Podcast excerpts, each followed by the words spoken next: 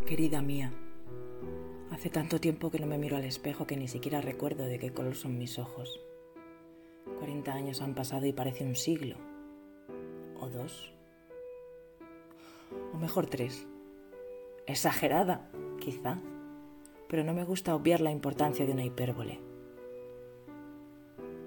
Al menos la lluvia de hoy me ha calado los huesos. En estos momentos siento la extrañeza de un abrazo, una sonrisa desenmascarada, una buena taza de sopa caliente cocinada a fuego lento. Qué tiempos difíciles. La ciudad no es lo mismo sin su presencia. Deambulan perfiles recortados por las sombras, pasos histriónicos ansiosos por llamar la atención, desencuentros pesados por la inseguridad y el miedo a la vuelta de la esquina. Y una servidora, con no salir de casa, parece suficiente. Pero qué triste, ni siquiera consigo sintonizar la radio, con lo que me gusta bailar. No me haga mucho caso, la yema de mi dedo corazón hace la guerra en pleno dictado. Quiere ir más rápido que mi mente. Hasta hoy, mi mano no me lo ha perdonado. La mochila pesa un poco, ¿la tuya no? No, claro, la tuya no. Para tener motivación es necesario reconocer como mínimo una chispa en uno mismo. Mañana compro cerillas. A la vuelta preguntaré a Sócrates. Siendo sincera, aunque en ocasiones parezca que no nos conozcamos de nada, agradezco su cordial atención.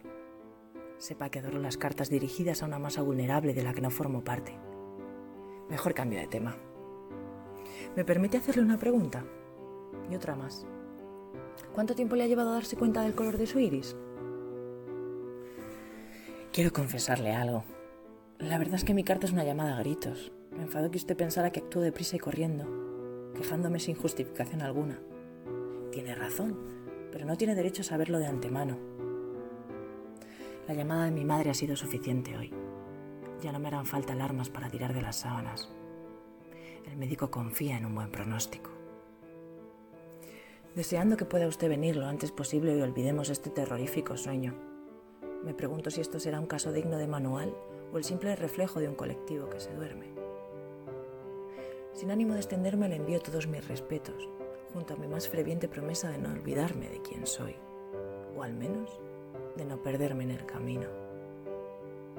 Siempre suya, le espero ansiosa, con vida.